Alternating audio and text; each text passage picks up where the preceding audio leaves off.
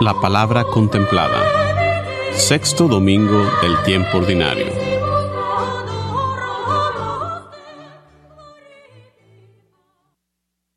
Lectura del libro del profeta Jeremías.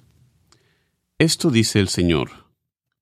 Maldito el hombre que confía en el hombre, que en él pone su fuerza y aparta del Señor su corazón. Será como un cardo en la estepa, que nunca disfrutará de la lluvia. Vivirá en la aridez del desierto, en una tierra salobre e inhabitable. Bendito el hombre que confía en el Señor y en Él pone su esperanza. Será como un árbol plantado junto al agua, que hunde en las corrientes sus raíces. Cuando llegue el calor no lo sentirá, y sus hojas se conservarán siempre verdes. En el año de sequía no se marchitará, ni dejará de dar frutos. Palabra de Dios. Nuestra respuesta al salmo de este domingo es Dichoso el hombre que confía en el Señor.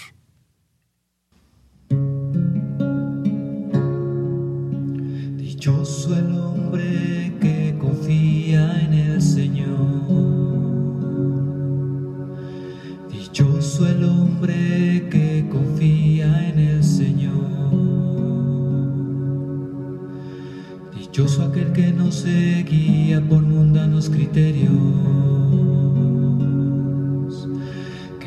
malos pasos ni se burla del bueno,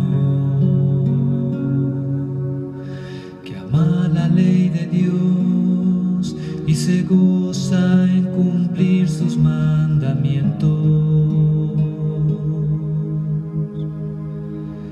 Dichoso el hombre que confía en el Señor. Es como un árbol plantado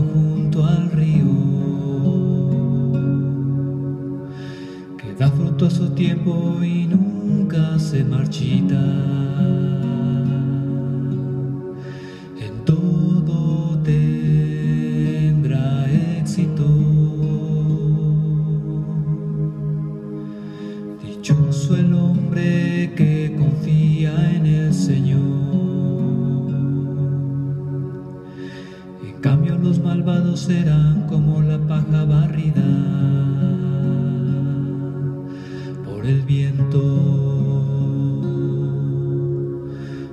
Señor protege el camino del justo. Y al malo sus caminos acaban por perderlo.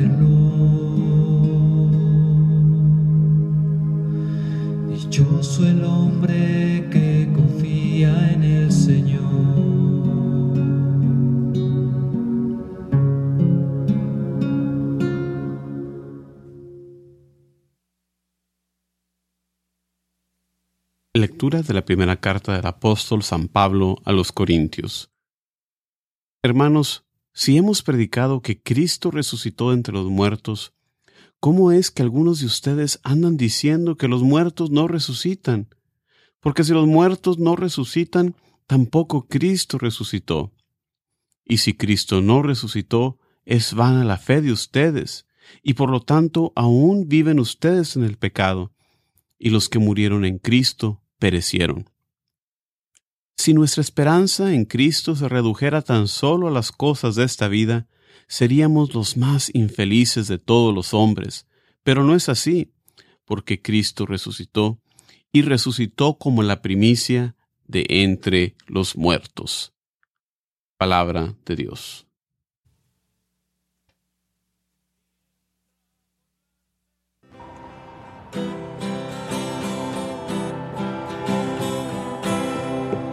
Aleluya.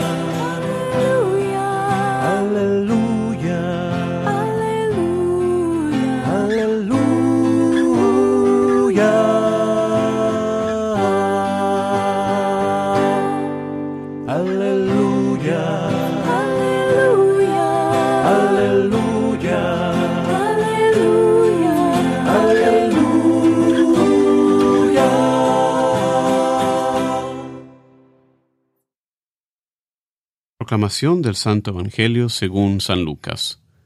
En aquel tiempo Jesús descendió del monte con sus discípulos y sus apóstoles y se detuvo en un llano.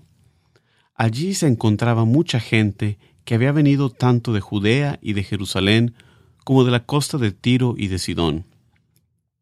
Mirando entonces a sus discípulos, Jesús les dijo, Dichosos ustedes los pobres, porque de ustedes es el reino de Dios. Dichosos ustedes los que ahora tienen hambre, porque serán saciados. Dichosos ustedes los que lloran ahora, porque al fin reirán. Dichosos serán ustedes cuando los hombres los aborrezcan y los expulsen de entre ellos, y cuando los insulten y maldigan por causa del Hijo del Hombre. Alégrense ese día y salten de gozo, porque su recompensa será grande en el cielo, pues así trataron sus padres a los profetas. Pero ay de los ricos, porque ya tienen ahora su consuelo. Ay de ustedes los que se hartan ahora, porque después tendrán hambre.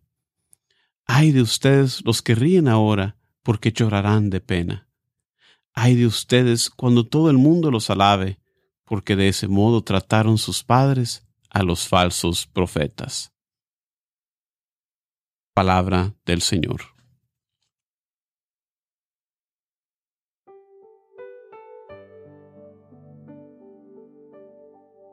Hola, ¿qué tal? Buenas tardes, buenos días, buenas noches, donde quiera que te encuentres escuchando estas reflexiones, gracias por acompañarme. Mi nombre es Juan Carlos Moreno desde Houston, Texas. Esta es una reflexión de las lecturas para este sexto domingo del tiempo ordinario.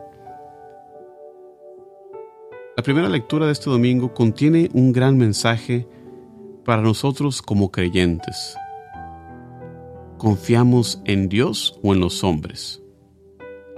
Si somos sinceros, pronto llegaremos a la conclusión de que no podemos confiar ni siquiera en nosotros mismos para realizar lo que es bueno. San Pablo nos dice, puesto que no hago el bien que quiero, sino que obro el mal que no quiero. Si no podemos confiar en nosotros mismos, mucho menos en otras personas, ¿en quién entonces confiar? Para nosotros los cristianos la respuesta es muy fácil. Debemos confiar en Dios. La persona que confía en Dios es como un árbol bien enraizado. La imagen que usa el profeta Jeremías es parecida a la que Jesús nos enseña en el Evangelio de Juan. El que cree en mí, de su seno correrán ríos de agua viva. Esto en el Evangelio de Juan capítulo 7 versículo 38. Ese torrente de agua es la gracia de Dios que nos da. Es el agua que tiene como fuente el costado de Cristo.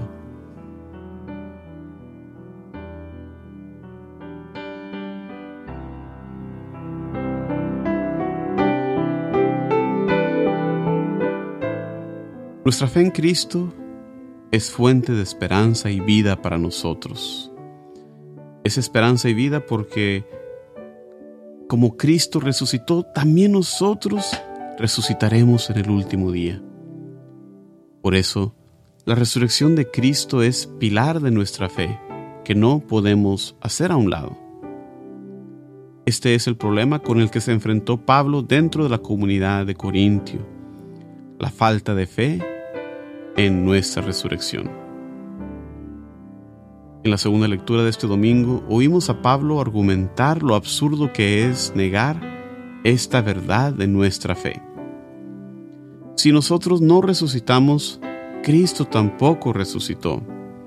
Y si Cristo no resucitó, entonces, ¿qué estamos haciendo aquí en la iglesia? La fe cristiana depende de la veracidad de la resurrección. Si no hubiera resurrección seríamos como los no creyentes y viviríamos sin la esperanza de una vida futura. Por eso la Iglesia siempre ha proclamado esta verdad y desde la creación de los primeros símbolos de nuestra fe ha proclamado, crea una resurrección de los muertos.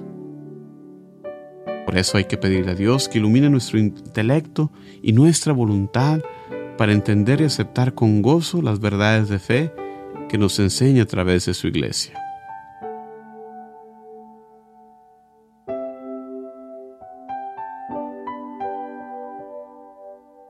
En la primera lectura oíamos del profeta Jeremías cómo nos hablaba de la importancia de poner nuestra confianza en Dios.